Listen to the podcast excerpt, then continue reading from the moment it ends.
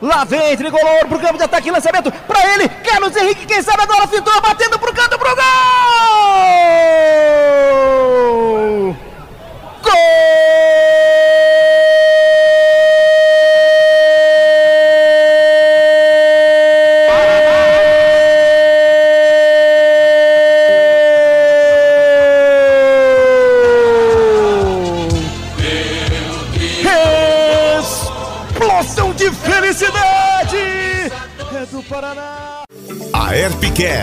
o podcast da Radiodifusão no Paraná. Olá, seja muito bem-vindo, seja muito bem-vinda. Aqui é Fernanda Nardo e este é o episódio número 13. Futebol é paixão nacional e no rádio continua sendo um clássico.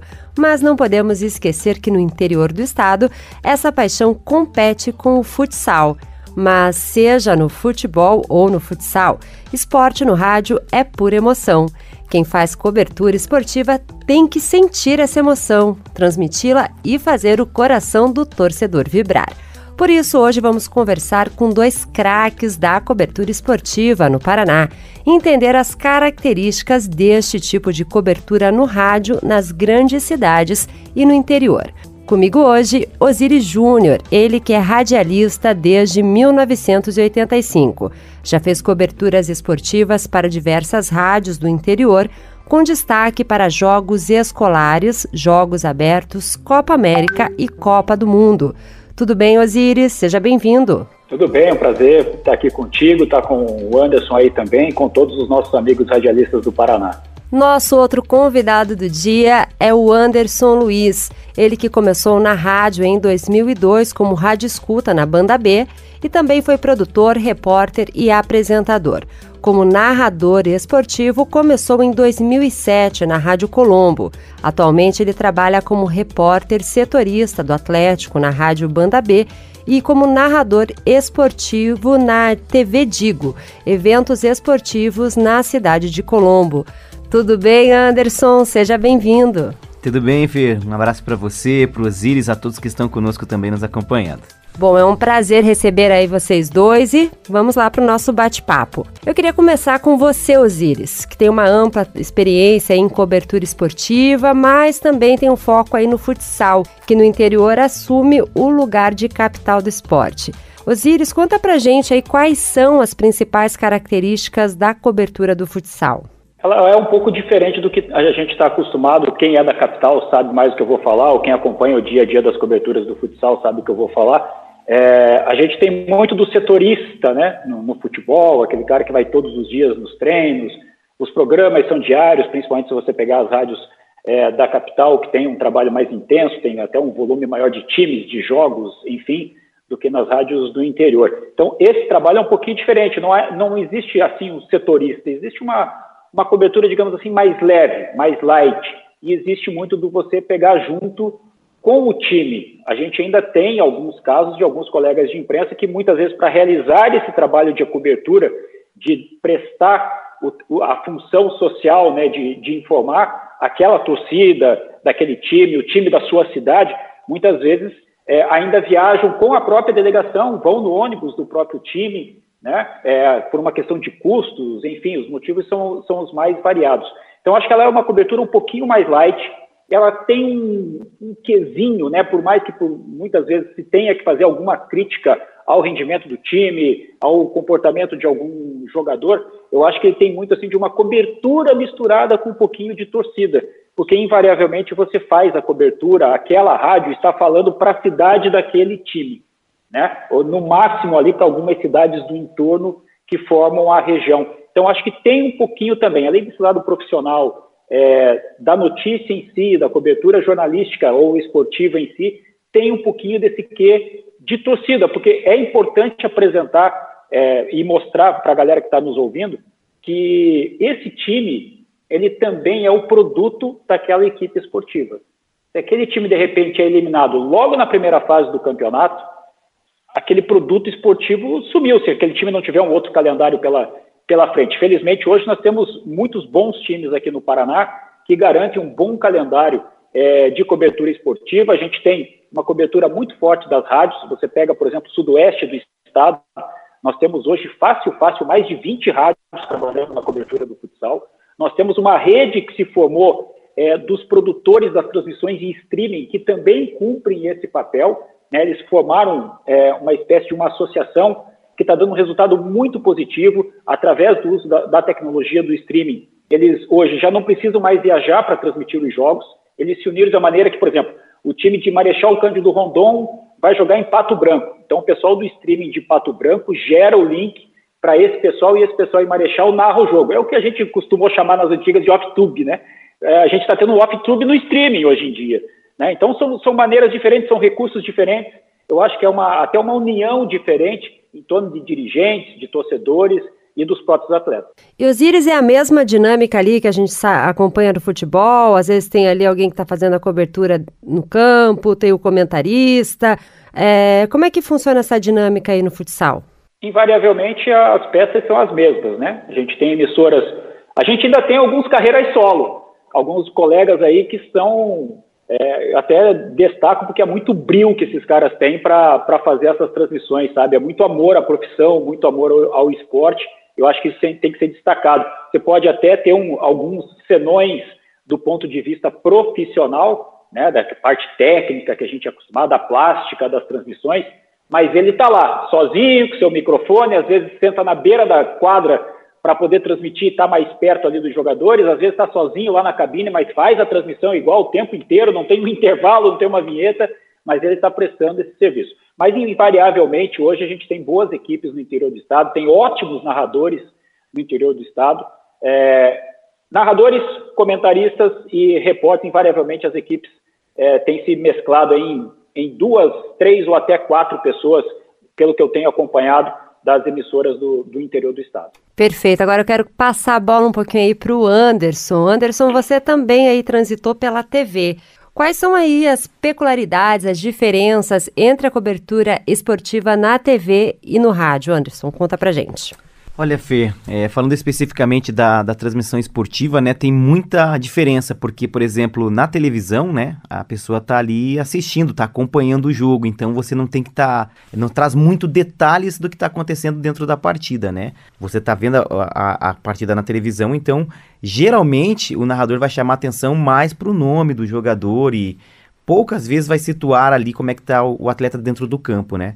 No caso da, da transmissão de futebol, falando né, de futebol especificamente, que é o produto mais forte aqui para a região leste do Paraná, é, no rádio, aí sim, aí você tem que tem, tentar trazer o cara para dentro do rádio, né? Para ouvir o que você está passando ali, é tentar fazer com que o ouvinte imagine o jogo, né? Então no rádio você vai sempre situar, é, sai um tiro de meta, sai pela lateral direita trabalhando jogada à frente da grande área, toca na intermediária defensiva, ultrapassa a linha divisória do gramado, enfia a bola para a ponta esquerda, cruzamento dentro da pequena área adversária, enfim.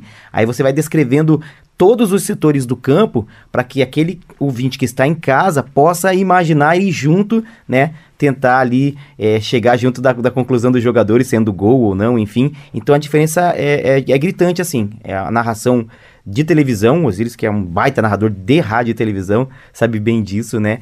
É, é bem mais tranquila, é mais suave e é posicionamento de, de jogadores, né? No caso do rádio, você tem que trazer realmente todo o campo de jogo e crescer no lance, né? Tem narrador que é uma metralhadora, né? Até o tempo todo ali no, no ritmo acima, assim, da, do tom, né? Mas o interessante é aquele narrador que como eu disse ali, começa no tiro de meta, é uma narração mais tranquila, né? E vai gradativamente aumentando. Conforme o time vai avançando, vai chegando no campo de ataque, você também vai elevando ali a sua, a sua emoção, enfim, principalmente se é o time que, que você trabalha, né? No caso da tua emissora de rádio transmite jogos de tais times, então você vai sempre tentar não puxar o saco, coisa do gênero, mas claro, é o seu produto, né? É aquilo que você trabalha durante todo, todo ano, enfim, ou todo um campeonato, você vai tentar elevar ali pro time que você trabalha, ou né, com as transmissões esportivas desse, destes times.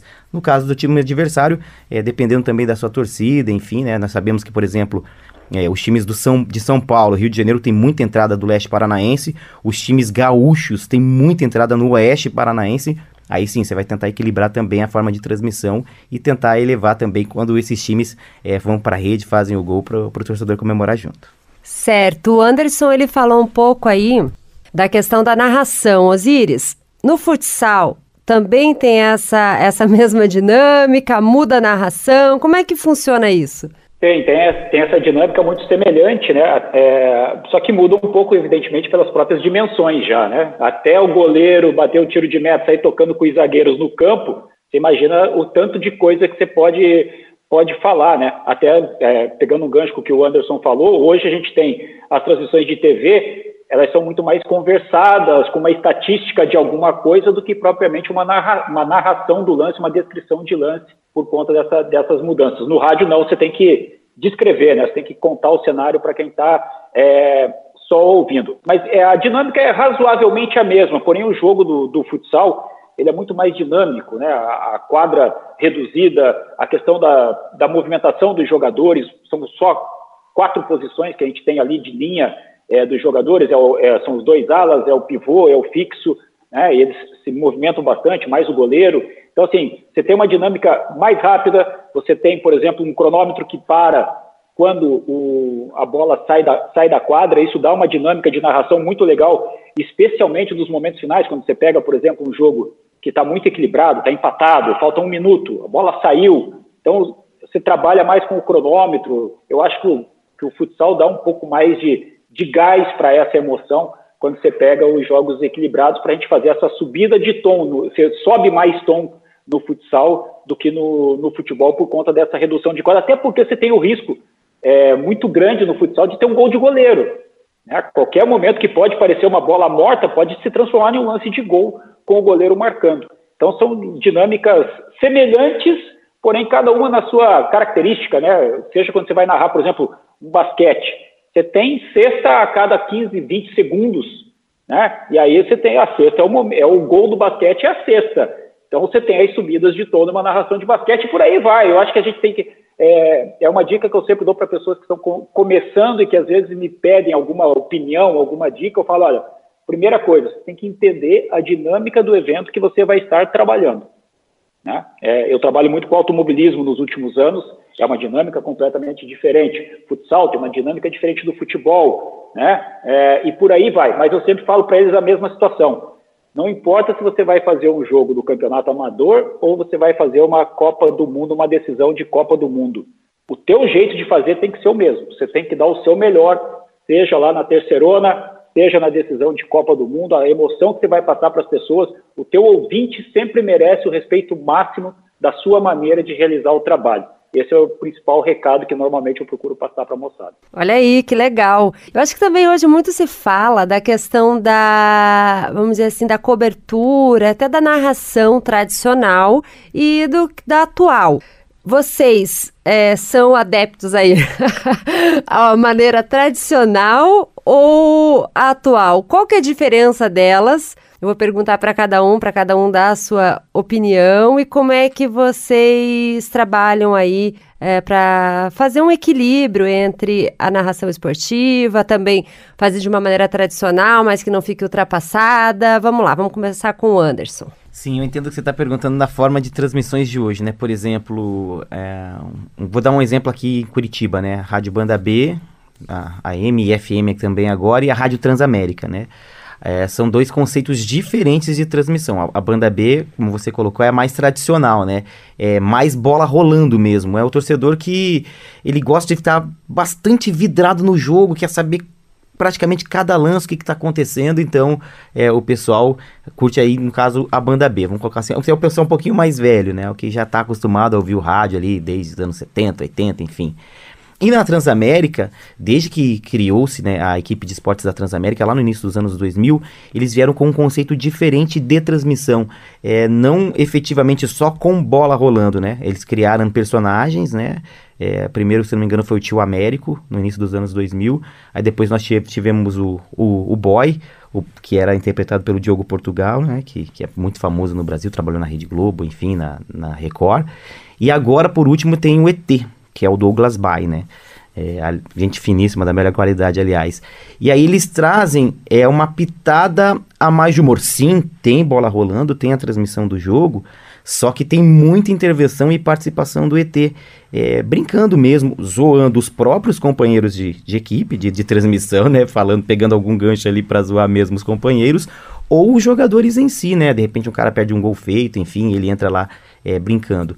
Eu vejo assim, eu, Anderson, particularmente, como eu ouço rádio desde criança, né, e, e acompanhando o, o, meu pai, assim, né, que, que eu via, é muito ouvinte de rádio, né, inclusive, é um dos ícones para mim da, da, do esporte na, na transmissão esportiva, é o Osiris Nadal, que é o pai do Osiris Júnior, né, é, para mim um fantástico repórter, assim, e tenho essa lembrança de, de acompanhar o trabalho desde criança, eu gosto da transmissão tradicional, e eu, Anderson, é, aprendi assim, né, nesses 21 anos que eu tenho de, de profissão e já 15 anos narrando efetivamente futebol, eu gosto de ser um narrador bola mesmo, aquele que que gosta de estar tá tentando, como eu falei lá no começo, é situar o torcedor, contar ali, para e passo o que está acontecendo dentro do campo de jogo. Não sou contra é, a pitada de humor ou né, a brincadeira também, quando consigo e dar encaixe, tento até brincar de alguma coisa ou outra, né? Mas eu prefiro essa transmissão é mais voltada para o tradicional mesmo, de bola rolando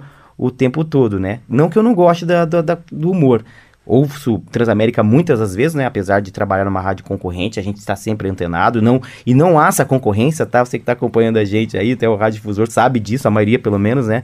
É, a gente é concorrente no momento ali do jogo, mas viagem, estando no estádio, todos nós somos amigos, todos os repórteres, os narradores, os comentaristas, todos se gostam, se abraçam, conversam, enfim, é bem legal mesmo esse convívio. Mas eu sou desse, desse tipo, de escutar o jogo mesmo com bola rolando efetivamente e, e menos coisa fora do jogo. Assim, antes do jogo e pós-jogo, eu acho que dá para trabalhar bem legal para você fazer uma brincadeira, um humor a mais. Mas com bola rolando, eu, eu prefiro isso. Ok, o Anderson é o old school aí, no futebol. E Osiris, você, qual que é a sua opinião sobre esse assunto? Como é que você atua é, nesse vou, sentido? É, eu vou mais ou menos na mesma linha do Anderson, até pela, porque na apresentação dele ele dedurou uma coisa do nosso tempo de trabalho, né? Ele falou assim: não, eu comecei como rádio escuta. Eu acho que nem existe mais isso hoje em dia. A gente fala rádio escuta, as pessoas nem têm noção, porque hoje é tudo na base do aplicativo e tal. Que, por sinal, eu acho que a gente, enquanto rádio escuta, dava informação mais rápido que a galera que fica acompanhando os aplicativos hoje por conta da questão digital. Né? Os famosos delays do digital aí é por isso que eu sempre falo que o, o rádio mesmo, o analógico, é o mais veloz veículo de, de, comunicação que a gente tem, porque ele é efetivamente instantâneo, né? TV tem delay, TV digital tem mais delay ainda, streaming nem se fala e, e por aí vai. É, mas eu cresci é, dentro dessa função de, de rádio escuta, que foi o começo da grande maioria né, do, dos locutores ali da década de 70, 80, enfim, você não ia para o microfone direto, ninguém ia para o microfone direto. A gente ficava meses e meses como rádio escuta. De vez em quando o cara que era o plantão deixava você dar um pitaquinho no ar ali, numa loteria esportiva, num negócio assim. Depois você indo, ou você era companheiro de plantão, assumia o plantão, ou então ia para o estádio, ia ser repórter, ia ser narrador, como é o caso que a gente se transformou. Mas isso é, tem um período aí é, extenso. Então eu cresci nessa função de rádio escuta, escutando muita gente boa, né? muita gente de fora, muita gente do Paraná, você trabalhava com três, quatro rádios ao mesmo tempo, nas antigas ondas curtas que nem existem mais hoje em dia. Então, se tinha essa possibilidade de ouvir rádio de outros estados por essa maneira. E, invariavelmente, eu peguei uma transição desse aspecto das brincadeiras no ar, né? É, eu tinha, tinha como é, ponto de referência, por exemplo, os repórteres do Rádio Gaúcho, que eu achava que eram os melhores repórteres, e sempre muito centrados, muito pontuais, aqueles caras que sabiam da parte diretiva do clube, sabiam da parte de comercial do clube, sabiam do elenco, enfim. E de repente o Rádio Gaúcho começou a fazer algumas brincadeiras. O Rádio Paulista também começou a fazer algumas brincadeiras. É, os principais narradores eu considero os do Rádio Paulista na minha escola de, de formação, além de alguns paranaenses é, que eu posso até citar daqui a pouquinho. É, só que essas brincadeiras, invariavelmente, elas passavam para mim, como ouvinte, por dois problemas. Ou você fazia uma brincadeira que era uma brincadeira interna com o seu colega de transmissão, e aí quem estava ouvindo nem sabia, você estava lá dando gargalhada no ar e quem estava ouvindo nem sabia do que você estava falando, porque era uma coisa interna. Ou então encaminhava-se para coisa ali do mais voltado, vamos dizer assim, para um homossexualismo. Né? Aceito antes, hoje é mais absurdo isso, mas antes era normal você fazer brincadeiras é, desse tipo, algo que hoje talvez já não, não caiba mais. Então, eu acho que já passou esse período. Talvez a gente usar, usar brincadeiras é, que sejam mais interessantes, que efetivamente venham a acrescentar na transmissão, De repente, ter um personagem, como o caso da Transamérica tem é, nas suas transmissões, para de repente simular um torcedor, né, como se fosse um sentimento do torcedor ali, não vai xingar no ar, mas vai fazer um comentário como se fosse um torcedor brabo na arquibancada com o cara que perdeu o gol. Eu acho que é, é uma brincadeira vada, mas eu estou mais na linha do Anderson também. Eu procuro ser mais bola, eu procuro, em vez de fazer uma brincadeira, jogar a bola para o comentarista, deixar que o repórter dê uma informação. Eu tô, tô mais nesse, nessa linha de transição. Perfeito. Eu também tenho uma outra curiosidade aí, já entrevistei alguns narradores esportivos que disseram: jargão é uma coisa que não pode faltar. Não pode faltar mesmo, Anderson? Qual que é o teu? Quais são os seus jargões, né? Olha, eu, na verdade, eu tenho, né, pro, pro gol, eu tenho alguns, né, é, é, uma, é uma coisa histórica, realmente, né, o narrador esportivo, desde passado, né, criar isso, e isso é que marca o narrador, às vezes o cara, pô, mas eu gosto tanto daquele narrador, ele é bom, porque ele fala tal coisa, é, não, não só pela tal coisa, mas porque o cara narra muito bem e aí ele tem aquele bordão que marca exatamente é, o nome da, daquele narrador, né? E tem também do lado ruim, né? O cara, eu não gosto daquele narrador que fala tal coisa, né? Tem, é normal, né? É normal. O meu, o meu principal de gol é, é explosão de felicidade, né? Mas eu utilizo só com como eu trabalho com o futebol paranaense, no caso aqui em Curitiba, né, com as equipes de Curitiba, Atlético, Curitiba e Paraná, nas competições que eles atuam, ou Campeonato Paranaense aí sim, seria no geral, quando eu narro o Campeonato Paranaense, o meu é explosão de felicidade, é por conta dos times é, de Curitiba ou no Campeonato Paranaense para todos os outros clubes. No caso, quando acontece gol de fora, tá jogando lá Atlético e Flamengo, sai gol do Flamengo, aí eu não utilizo o explosão de felicidade, porque eu não tô falando para isso público, né? Tô falando respeito, narro gol normal, né? Isso também tem, por exemplo, um diferencial na Transamérica, não tem o gol do adversário. Quando é competição nacional. Se está jogando, por exemplo, Atlético e Flamengo, mesmo exemplo, o Flamengo faz gol, eles só falam gol dos caras, né? Gol do Flamengo. Não tem a narração do gol mesmo. Eu faço mais curto, mas sim, faço a narração do gol do adversário, mas sem o explosão de felicidade, ou faz palpitar mais forte o coração do torcedor, porque daí é do, do adversário. Mas eu acho que, cara, bordão assim, é, é, é demais, é, a gente a gente se habitua e, e, tem gente que espera mesmo, o próprio torcedor, né, o ouvinte, a sair o gol para escutar aquele bordão que para ele, quando é gol do time dele principalmente, soa bem bom, bem gostoso assim no, no ouvido. E com você, Osíris, quais são os seus aí? É, eu no, no futebol eu não adotei bordão, né, porque eu sempre, é, porque eu, eu sempre que eu estou narrando, eu tenho, eu procuro me concentrar ao máximo na narração. Eu sempre falo, brinco com todo mundo, cara, a hora que eu estou narrando, para mim não existe boleto, não existe casa, não existe nada. Eu estou ali, é muita, muita concentração que eu, que eu uso. E no futebol eu sempre procurei narrar em, muito em cima, porque primeiro que eu passei pelos outros estágios, né, plantão, repórter e tal. E eu tinha uma birra, porque às vezes Cara, eu já escutava o grito da torcida e o cara para gritar gol levava uns 5 segundos, 10 segundos, entendeu? Isso para quem faz rádio escuta era um tormento, você sabia que tinha um gol, o cara não falava, não falava que foi gol, não falava de quem foi, quem, qual foi o jogador que marcou. Para a gente que fazia rádio escuta, isso era um tormento. Então, eu sempre procurei narrar muito em cima e no futebol não tenho bordões. No automobilismo, que é um pouco mais tranquilo, eu tenho alguns. É, no caso da, no momento da largada, eu falo, é, apagou a luz vermelha, a partir de agora é pé para baixo, velocidade para cima. É o bordão na hora das largadas. Se o cara dá uma escapada de pista, tal, a gente fala, ah, foi, se for um autódromo que tenha gramas, por exemplo, grama é, ao redor, eu falo, ó, foi pro passeio no jardim. Se for a, a caixa de brita, eu falo, ih, momento off-road do fulano. Mais ou menos assim. E no final, que é um bordão que eu criei, tá com uns quatro anos mais ou menos, mas que pegou muito, quando o cara está vindo para a bandeirada, eu falo, é, pode chamar o macineiro, pode aumentar a estante, porque tem troféu chegando para você. E esse pegou legal, a galera do automobilismo curte bastante também. É, são os, a, as três características principais aí de bordões que eu uso nas narrações no automobilismo. Perfeito. Você falou também que cobre jogos escolares. Os jogos passam Estou no aqui, rádio? Como agora. é que é isso? É, durante muitos anos, né, mais de 20 anos, eu, além de eu ter sido atleta em jogos escolares, jogos da juventude, jogos abertos, que são muito fortes no Paraná, isso, foi, isso me ajudou muito na minha formação pessoal, socialização e até na, na cultura esportiva que eu, que eu carrego, além da influência caseira né, do meu pai, que eu não preciso nem comentar, que é meu principal exemplo. É, mas é uma coisa que eu gosto muito, é uma coisa que está muito enraizado. E eu, há pelo menos seis, sete anos, por conta do, do calendário, não conseguia. E justamente essa semana agora deu certo, a gente está tá com as fases regionais dos jogos escolares.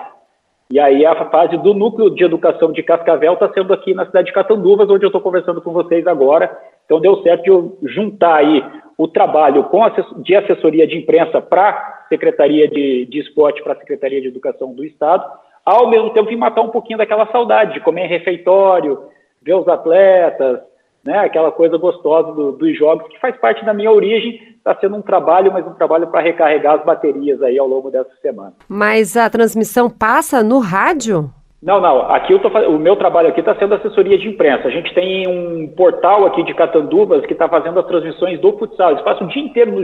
Aliás, tem dois detalhes. É interessante a gente falar. A gente falou isso, disso no começo, me lembrei agora. A gente tem um portal daqui que se chama Catanduvas em Foco. Eles mostraram, é, montaram uma estrutura e estão transmitindo todos os jogos do futsal. O dia inteiro eles ficam no ginásio transmitindo jogos do, do futsal desde o início que a, que a competição começou. E hoje eu estava num ginásio, e aí entra aquela par, questão que eu falei de, da parte técnica, né? Que o importante é você levar a informação. A gente estava, é, estava em um ginásio aqui agora, um ginásio pequeno, um ginásio de colégio, desses padrões de colégio normal, então não tem muita estrutura para transmissão e tal. É, um rapaz de uma rádio de Lindo Oeste, que é uma cidade que está com a sua delegação aqui, com seus alunos aqui jogando, na arquibancada, celularzinho no tripé, foninho desses normal de, de telefone celular, estava ali fazendo uma transmissãozinha no Facebook para os seus ouvintes, pessoal de Lindo Oeste, teve aquela informação, recebeu aquela informação, pai, mãe viram suas filhas atuando, era futsal feminino que estava jogando,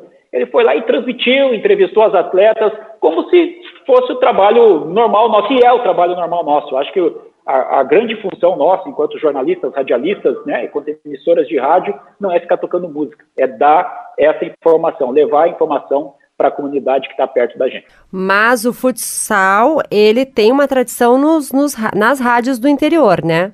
Tem, muito. A gente tem aqui, você pega, se eu não estiver enganado, talvez os números já não sejam mais esses, né? Até porque a gente teve algumas rádios que retornaram. É, mas você pega Francisco Beltrão, são quatro rádios transmitindo jogos do Marreco Futsal Pato Branco é para ser três rádios em Pato Branco que estão transmitindo. Cascavel, você tem uma rádio transmitindo. Marechal Cândido Rondon, é, eu acho que uma só está fazendo, acho que a difusora que está fazendo, não sei se as outras é, rádios estão realizando. Toledo também tem transmissão do, do futsal. Você pega ali o Sudoeste, dois vizinhos, Coronel Vivida, todo esse pessoal, a gente tem rádio. Foz do Iguaçu tem as rádios transmitindo também. Então a gente tem muita gente do rádio aí que está transmitindo. É bom lembrar que a gente tem é, três divisões né, no, no, futsal paranaense, cada divisão tem aí no mínimo 14 equipes. Então se multiplica isso aí para ver o quanto de profissionais do rádio estão transmitindo jogos, não só do rádio, né? Vamos acrescentar a galera do streaming também, quanta gente está trabalhando aí nessas transmissões do futsal, que eu acho que talvez hoje é, a gente pode até considerar que é o principal produto esportivo do Paraná, se a gente levar em conta, terminando o Campeonato Paranaense, que a gente tem hoje três equipes de Curitiba, uma em Ponta Grossa e uma em Londrina disputando o Campeonato Brasileiro, você tem cinco cidades envolvidas. E olha o tanto de cidades envolvidas no futsal, a gente tem aí fácil de 40 cidades envolvidas no Campeonato Paranaense de Futsal e praticamente em todas a gente vai encontrar uma emissora de rádio transmitindo. Perfeito. Bom, Anderson eu, queria, Anderson, eu queria te perguntar como ser original aí, para quem também está começando, enfim, engatinhando aí na área do esporte, com tanta gente competente aí nesse setor. Olha, é, dá para falar o seguinte, o Osiris trouxe muito bem, né, a nossa época, como você lembrou, e eu lembrei do, do rádio escuta, né, uma função que não, que não existe mais, né, o rádio escuta para quem está começando agora, até você, né, rádio difusor que está começando agora fazendo esporte, já o Osiris falou muito bem, a gente tinha de fazer a rádio escuta, né? Que era pegar ali os rádios Transglobe. Ah, você tem que escutar um jogo lá do Rio Grande do Sul, Grêmio e Internacional. Você ia lá no rádio, achava o jogo no rádio e ficava escutando ali. Aí o Zílio falou muito bem, realmente tem narrador que a torcida explode, ah, você sabe que saiu gol, e aí ele descreve bem depois, você precisa ali para dar informação e, e, realmente não vinha. Mas você fazia isso então, você pegava jogos do Rio Grande do Sul, Minas Gerais, Rio de Janeiro, São Paulo, enfim, e aí ouvia esses grandes narradores né, da, da, de época e passava essa informação pro plantonista. Aí o plantonista é que falava no ar, né, quem que fez o gol. Você só anotava, né, gol do Grêmio, fulano, tantos minutos do segundo tempo. Aí você passava isso pro plantão, o plantão que dava no ar, tem gol. Aí o narrador chamava o plantão, enfim. Então você começava com uma rádio escuta e depois ia, realmente ia, fazer, ia, ia crescendo, né? Plantão, apresentador de programa, repórter, no caso, para quem quiser ser narrador, é, era a fase final. Hoje em dia, não. Hoje mudou muito, assim. É, hoje você, ah, o cara fala mais ou menos bem, pô, você fala bem, tá o microfone aí, vai, vai fazer jogo, vai ser repórter e vai ser narrador. E isso, é, de certa forma, é legal você ter pessoas assim, né, sendo reveladas dessa forma, mas ao mesmo tempo é ruim, porque como o Osiris passou e eu também passei, para ser narrador, falando espe especificamente, claro, primeiro tem que ter o dom, né? O cara tem que ter ali, nascer com isso. Não só o cara hoje, as mulheres estão brilhando bastante na televisão, né? Já tá tendo bastante narradoras já é, despontando. Mas é importante você passar pelos outros setores para você construir uma transmissão do rádio. Você trabalhando como plantonista, como repórter, é, como produtor, você tem a exata noção de como girar o, o, seu time, como trabalhar com cada um, aproveitando o melhor de cada um naquele momento. É, acho que é, é, é, muito ruim você já se tornar narrador esportivo da noite para o dia, o que acontece hoje. É, infelizmente não há mais essa preparação e aí é, é, fácil de adentrar ao rádio hoje, mas aí a gente perde muito é, na qualidade. Então, assim, se você tem o sonho de ser narrador, né, que essa é a pergunta é, efetiva, tente ainda por mais que seja difícil, trabalhar os outros setores. É importantíssimo você aprender como funciona o rádio esportivo num todo, que eu tenho certeza que você vai ser um baita narrador esportivo para o futuro. Ótimo. Osiris, para você, quais são as características aí fundamentais, né, de um bom narrador? O que, que é essencial, na sua opinião? Bom, a primeira dica que eu dou para a galera é que aprenda a instalar o seu equipamento, né? O seu equipamento de, de transmissão, que assim, você pode estar numa rádio super bem estruturada, que você só precisa narrar, mas você pode estar numa rádio que você seja o man of the match, né? Você faz tudo para um jogo de futebol, para uma transmissão acontecer. Então é importante que você saiba é, instalar equipamento, é importante que você saiba como funciona é, o trabalho do seu plantão, o trabalho do seu operador que vai ficar na rádio, né? É, se vai precisar. É que eu sou das antigas, a gente fala se vai precisar colocar fio para repórter lá na quadra, né? Hoje em dia acho que nem usa mais isso, enfim. É, esses são detalhes técnicos, né? Mas para quem vai começar, procure ouvir tudo que você puder ouvir de narração. É, hoje a gente tem uma tecnologia que você apertou um botão, você está ouvindo um cara lá do Ceará, você está ouvindo um cara do Amazonas, você está ouvindo o seu vizinho, né? Então aproveite essa tecnologia, ouça tudo, procure o que há de melhor, que você gosta, né? Que você acha de melhor é, em cada um desses colegas de, de profissão, para que você também possa trazer um pouquinho disso para sua narração. Eu acho muito difícil hoje surgir alguém que faça algo diferente. Não sei se tem como surgir um cara assim, tipo assim, não, esse cara é diferente de todo mundo. Eu acho isso meio difícil, mas ser humano é ser humano, a gente sempre está em evolução, pode ser que aconteça. E a outra dica é a seguinte, meu amigo, isso vale para qualquer profissão, né? É, se dedique. Você quer ser narrador? Se dedique. Né? É, cuide aí da sua garganta, né? não seja um boêmio, porque nós tivemos muitos narradores boêmios que infelizmente se acabaram é, muito cedo, e isso é real, o rádio, não, o rádio esportivo, a narração esportiva hoje em dia não, não combina muito com boemia. É, se dedique, de um modo geral, se cuide de um modo geral, estude, né? Você vai, é, você vai para uma transmissão, se prepare, né? Procure não falar besteira no ar, às vezes escapa, a gente sabe, né? Às vezes tem as pegadinhas dos ouvintes com aqueles nomes e sobrenomes que juntando tudo dá uma, dá uma pegadinha, né? Esteja atento a essas participações também dessa galera e faça com amor. Eu acho que o rádio, mais do que tudo, é amor. O rádio esportivo, mais ainda, eu sempre falo que o rádio esportivo dentro de uma emissora, ele é uma outra emissora. Porque se você é, for efetivamente fazer o rádio esportivo, como eu aprendi a fazer, de colocar a equipe na estrada, de trabalhar todo mundo, de viajar e tal, isso tem um, um custo alto, né? Então, faça com amor, faça, trate como uma empresa essa equipe de transmissão, para que você tenha lucro também. É, ninguém tem que ficar fazendo rádio só por amor, todo mundo tem que ganhar dinheiro, é uma profissão. Ame o que você faz, se prepare, se dedique, né, que vale a pena. Perfeito. Bom, para finalizar, né, que nosso tempo já está acabando, queria que vocês falassem assim pessoalmente, né, como que é essa ligação pessoal, né, da vida de vocês com o esporte, né? Porque quando você está nessa dinâmica de cobertura, de jogo, um atrás do outro, enfim, a vida em função também dos horários, né, dos jogos. Como é que é isso para você? Vamos começar com o Anderson. Olha, acho que o Osiris vai ser mais ou menos a mesma coisa, né? Mas é, vida social aos finais de semana e feriados, rapaz, é complicado. Quase não tem, né? Porque a gente sabe que, por exemplo, o principal produto hoje, no meu caso, né? Falando especificamente aqui do lado leste paranaense, é o futebol, né? Mas todo, todo quanto é esporte também, a, de, em sábados, domingos e feriados também a, a bola rola, a bola sobe no basquete, no voleibol, enfim. Então é bem complicado assim. É, eu tenho duas filhas, por exemplo, né? Uma de 12 e uma de 9, mas é, um, numa época da minha vida eu trabalhei por muito tempo no, no Sport TV, né? Eu viajava demais, viajava demais. Então, por exemplo, as duas eu não tive o convívio de ver crescer assim no dia a dia. Teve vezes de eu ficar fora de casa 25 dias. É, no ano de 2018, por exemplo, no Sport TV eu fui o repórter que mais viajou naquele ano. É, eu fiz 73 viagens, eu fiquei 285 dias fora de casa. Então, foi mais da metade do ano, né? Então a gente perde um pouquinho disso, né? Faz por amor, primeiramente, né? E claro, além disso, é o sustento da sua própria família. Então você tem que abdicar de algumas coisas, como jogador de futebol, enquanto carreira faz muito disso, né? Muita viagem, acaba deixando a família, entre aspas, um pouquinho de lado por conta da profissão, para depois só poder aproveitar.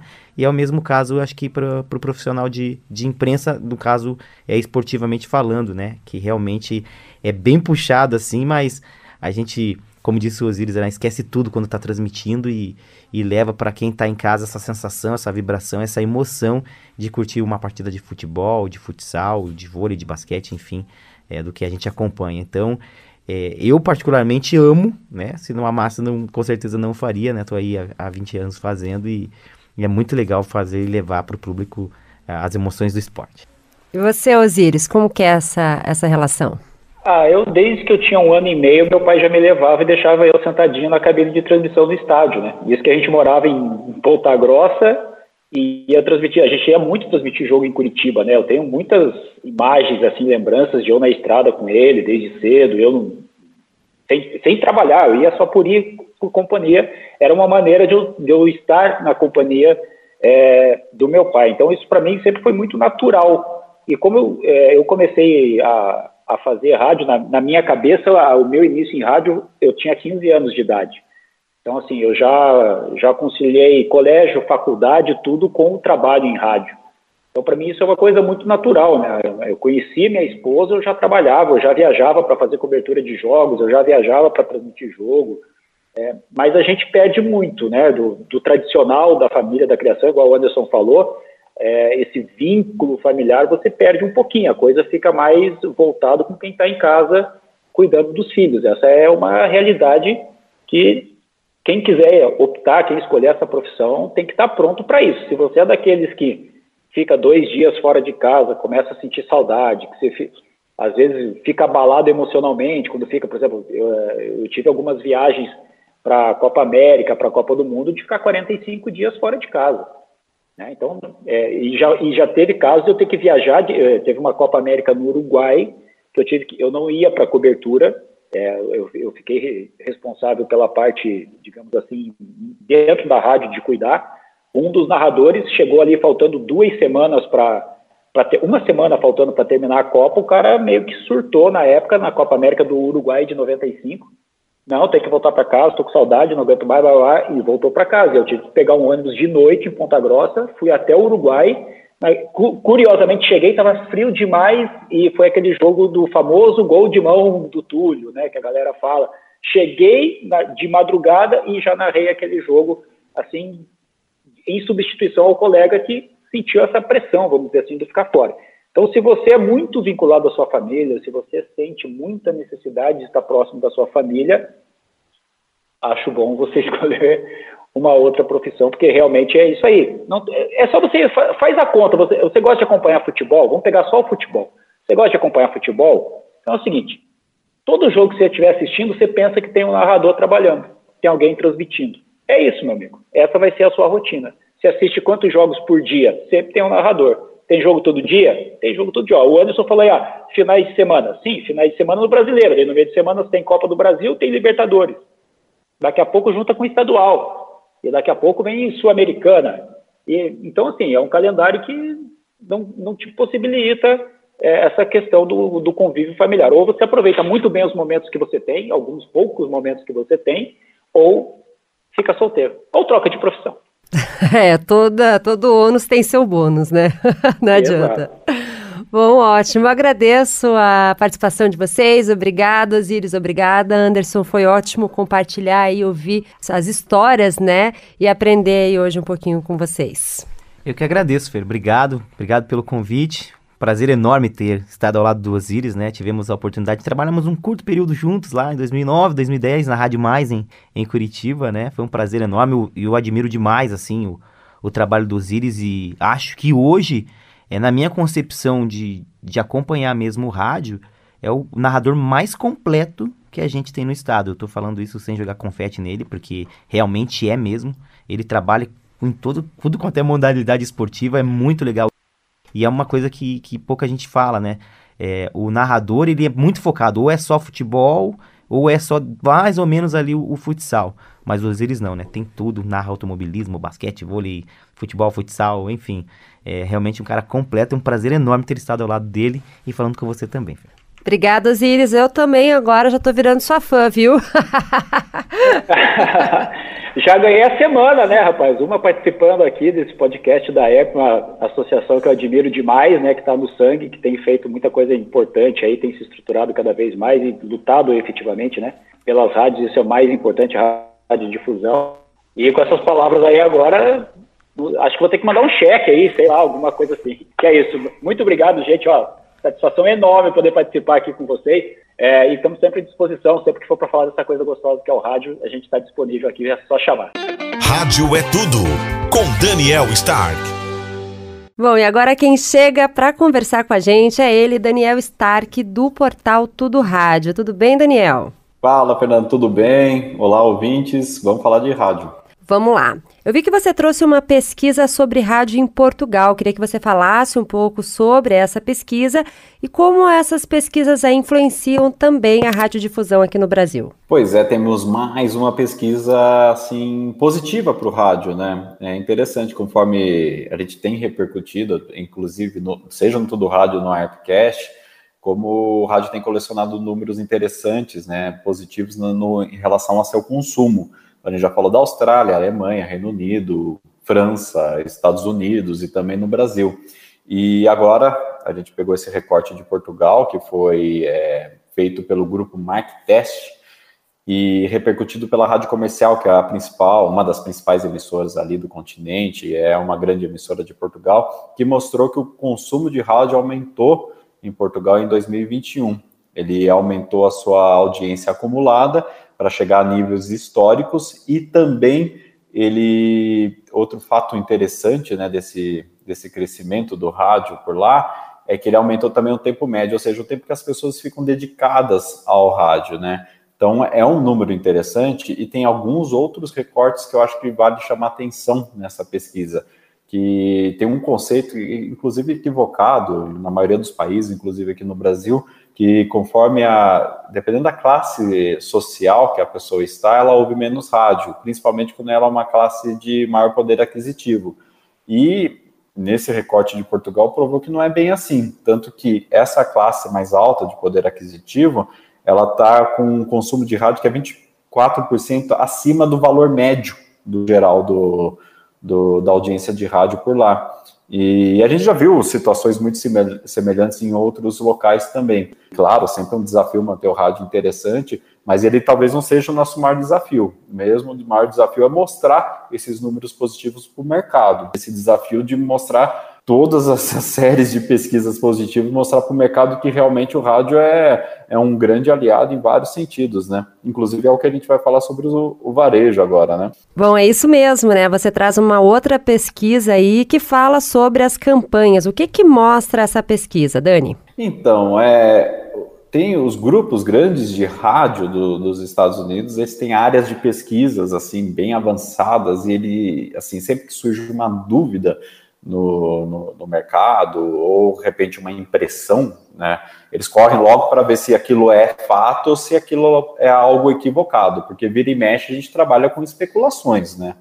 E para o rádio não é bom essa questão especulativa e mostrar realmente seu valor. Então eles fizeram uma pesquisa para responder, encomendado para Nielsen, né? Quem encomendou foi a Westwood One, que é uma área de pesquisa da Cumulus Media, que é o terceiro maior grupo de rádio dos Estados Unidos. E eles quiseram responder a seguinte dúvida: no pós-pandemia, o rádio AM FM ainda gera um efeito de vendas impressionante para os varejistas?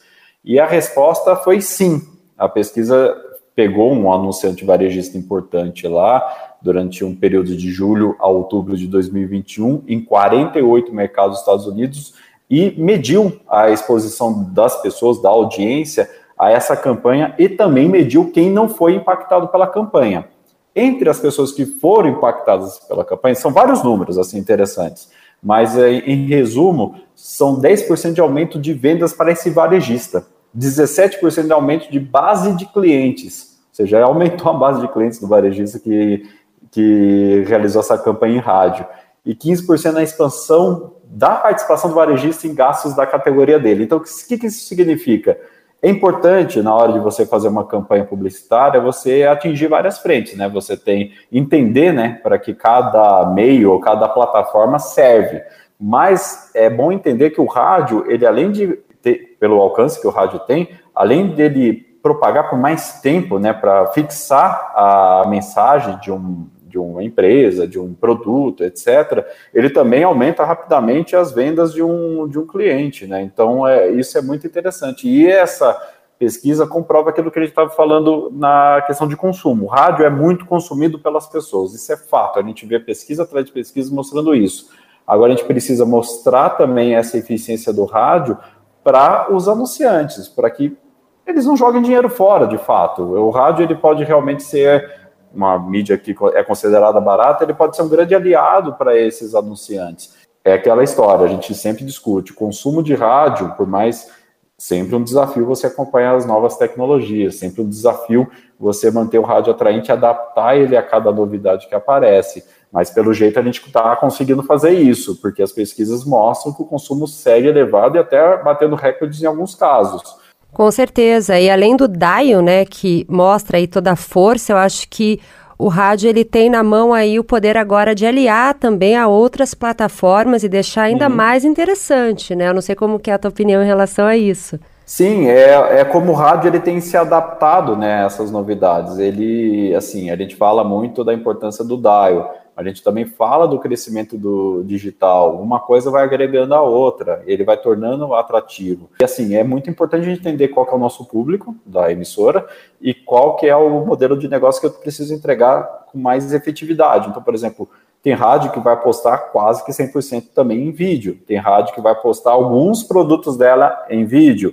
E aí, onde eu vou distribuir esse vídeo? Vai ser numa plataforma com o YouTube, vai ser também no YouTube numa plataforma própria, vai ser no Instagram, vai ser em outra rede social, vai ser na minha, em algum aplicativo. Então, isso tudo tem que ser muito bem pensado. É basicamente entender onde o público está. E aí tem esse desafio. Nós temos o público, seja no dial, seja no digital.